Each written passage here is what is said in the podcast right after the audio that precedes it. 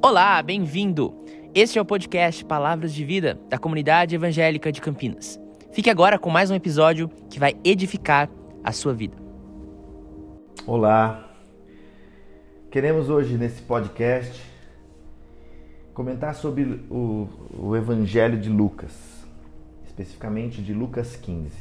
O Evangelho de Lucas tem algumas parábolas que estão exclusivas dele, né? que ele apenas no Evangelho de Lucas nós encontramos. E uma delas é a parábola do filho perdido ou do filho pródigo.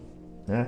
Mas interessante aqui em Lucas 15, ele começa a dizer primeiro sobre a ovelha perdida, depois sobre a moeda perdida.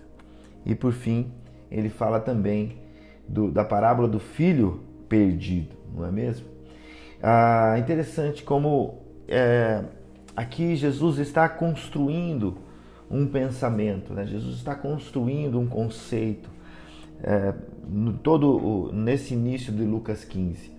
Primeiro ele fala da ovelha perdida, né? de que o pastor deixou as 99 e saiu à busca daquela ovelha que tinha sido perdida.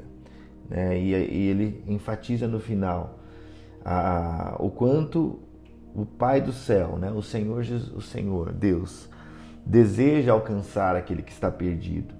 E a alegria que há quando um pecador se arrepende, quando alguém se volta para a sua presença, né? Eu posso imaginar, a gente pode imaginar, né, um pastor que perde uma das suas ovelhas, o esforço que ele tem que fazer, não é mesmo? Talvez passar montes, talvez procurar em, em, no meio de, da, da, de arbustos é, e de repente encontrá-la toda debilitada. E quanto a alegria que há quando o, aquele pastor encontra a ovelha perdida. É claro que aqui está mostrando o coração de Deus para conosco, né? o quanto o Senhor deseja nos atrair para o seu rebanho, o quanto o Senhor deseja que estejamos próximos a Ele. É? Um pastor ele tem a característica do pastor é que ele está próximo das suas ovelhas. É? Ele está ali a alguns metros da sua ovelha. O seu cajado alcança, né? O seu cajado a consola, a desvia do mal, né? E e aqui nós vemos nesse Lucas 15, primeiramente ele falando sobre a ovelha, depois da mulher que achou, né? Ela diz assim, qual é a mulher que possuindo na, no, no 15:8 possuindo dez dracmas e perdendo uma delas, não acende uma candeia, varre a casa e procura atentamente até encontrá-la. E quando a encontra, reúne suas amigas e vizinhas e, e, e diz: Alegrem-se comigo, pois encontrei minha moeda perdida. Eu lhes digo da mesma forma, a alegria na presença dos anjos de Deus por um pecador que se arrepende. E aqui fala que, a, que aquela mulher teve toda uma diligência para achar aquela aquela aquela moeda perdida. Não é assim? O Senhor também mostra algo a respeito dele mesmo, né? O quanto o Senhor tem colocado é, cordas de, de, de misericórdia para nos alcançar, para nos atrair, não é? Mostra do coração dele, mostra o quanto há festa no céu quando um pecador se arrepende, porque mais alguém vai entrar por, pela eternidade com o Senhor, vai ser parte dessa multidão de, de seres celestiais, né? Que um dia encontraremos com eles e, e viveremos com eles. Por isso que é uma festa, porque um pecador se arrependeu. Alguém que tinha sim o destino, a vida eterna, se cresce em Jesus, se se arrependesse. E quando ele arrepende, essa possibilidade de vida eterna nasce no coração da pessoa, dos nossos corações quando nos encontramos com Cristo. E aqui Jesus vem construindo essa ideia até ele chegar no ponto do, da parábola do filho perdido. Ele diz assim: Jesus continuou, ou seja, ele estava no mesmo assunto. Um homem tinha dois filhos.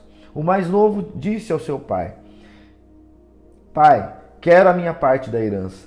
Assim ele repartiu sua propriedade entre eles. Não muito tempo depois, o filho mais novo reuniu tudo o que tinha e foi para uma região distante e lá desperdiçou seus bens, vivendo irresponsavelmente.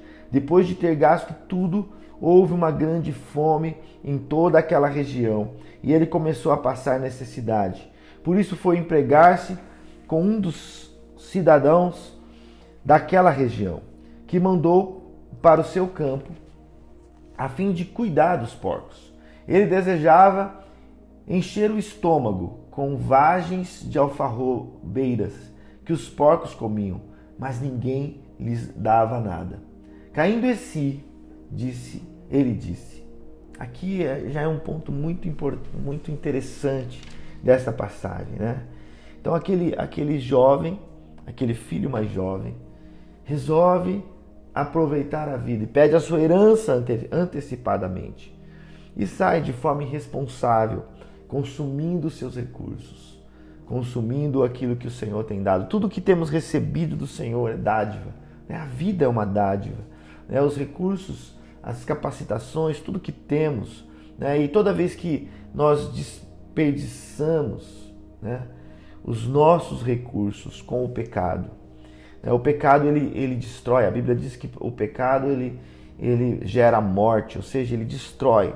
Ele é sempre o, benev... a... o malefício é para nós mesmos.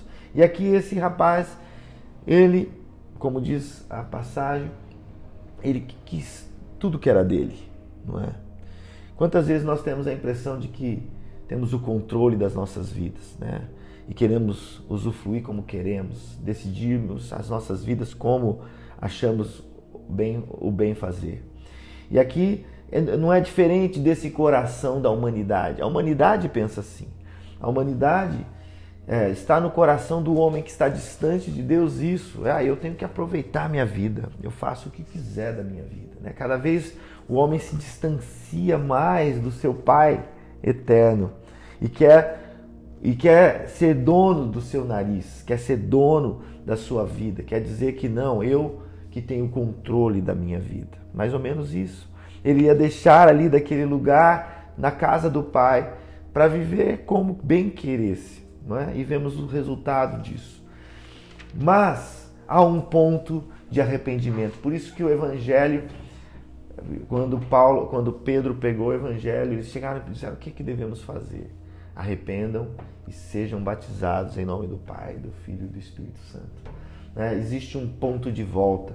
Né? E aqui é aquele, aquele jovem, ele caiu em si e disse: Quando emprega, Quantos empregados do meu pai têm comida de sobra e eu aqui morrendo de fome? Eu me porei a caminho e voltarei para meu pai. E lhe direi: Pai, pequei contra o céu e contra ti. Não sou mais digno de ser chamado seu filho. Trata-me como um dos seus empregados. A seguir, levantou-se e foi para o seu pai. Aqui é uma decisão. Né? Por isso que o arrependimento é voltar e mudar a direção. Né? Primeiramente, ele caiu em si. Isso faz parte do arrependimento. A gente entender a nossa condição de pecador, a nossa condição de que estamos errados, que o nosso caminho está errado e começo a voltar, ou seja, a mudança de mente, né, a minha mudança de direção. E aqui ele começa a dar esse, esse, esse segundo passo do arrependimento. Então, ainda longe, desculpa, a seguir levantou-se e foi para o seu pai. Ele tomou uma direção. Né? Ele, isso que o Senhor espera da humanidade, isso que o Senhor espera das nossas vidas, né? que possamos nos cair em si. Muitas vezes estamos em pecado, muitas vezes estamos em situações erradas e precisamos cair em si. E o retorno é para o Pai. Ou seja, temos que voltar para Ele, voltar para o Senhor. E olha como segue o texto.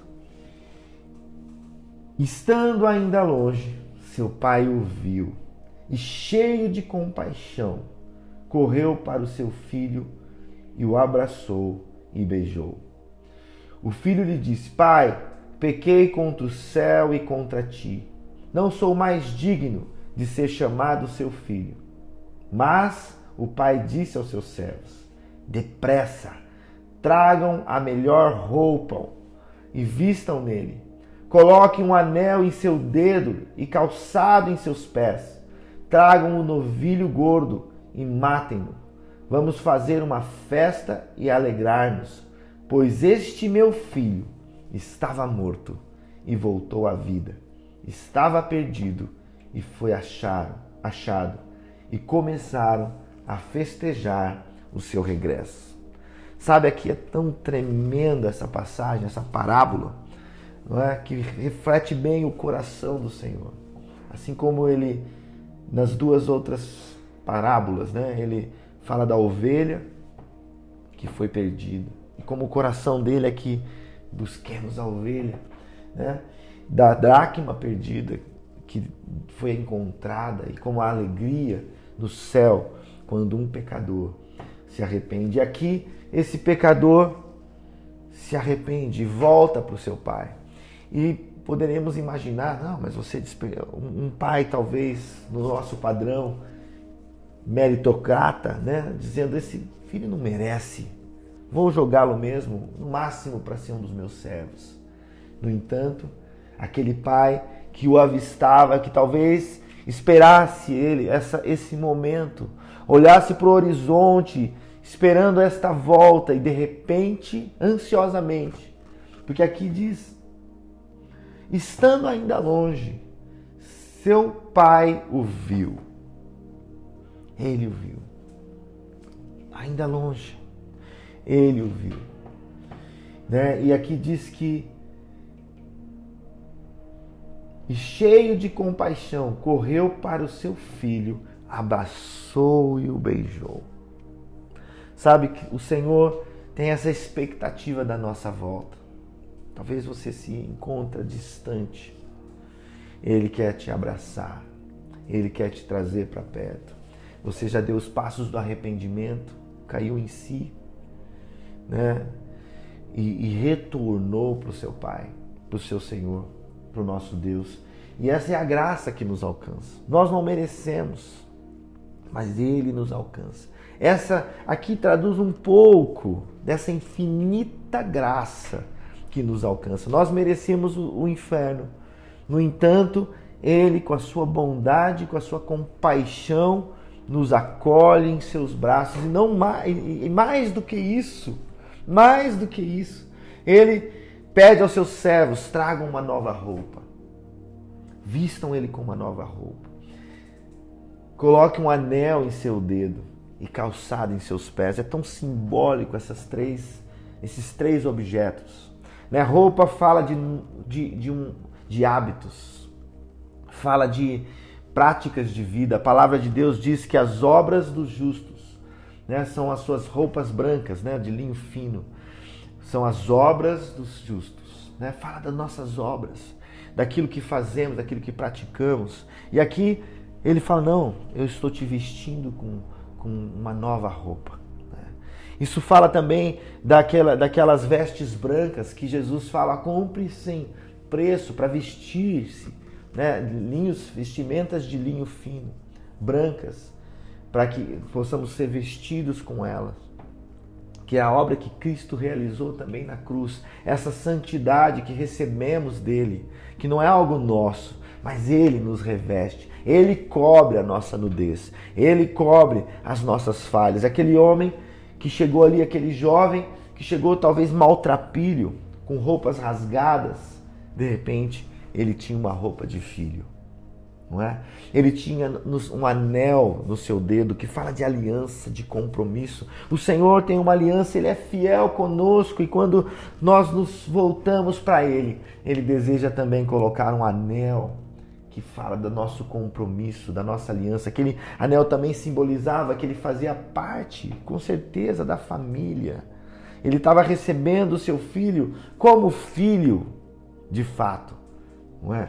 Trocou novas sandálias em seus pés, calçou seus pés. Talvez aquela, aquela caminhada de pés sujos, de pés empoeirados. Né? Possivelmente ele tomou um, um banho né? e colocou aquela sandália nova. Fala de novos caminhos, uma nova vida, uma nova jornada estava sendo trazida para aquele jovem porque ele voltou-se para o seu pai, para esse pai cheio de compaixão e amor. e houve festa.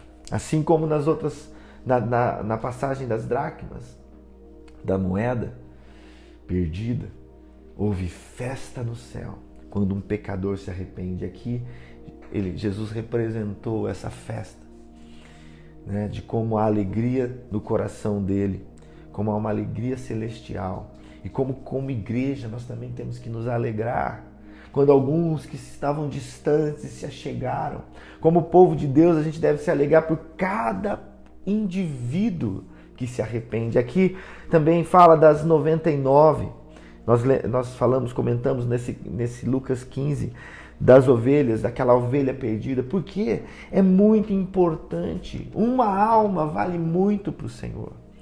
É uma alma que vale muito, não importa até o quanto ela se distanciou, o quanto ela, ela, ela foi imprudente, o quanto a, as consequências da vida toda que ela mesmo colhe, porque você se desvia do rebanho, o que vai acontecer ali? Lobos, né?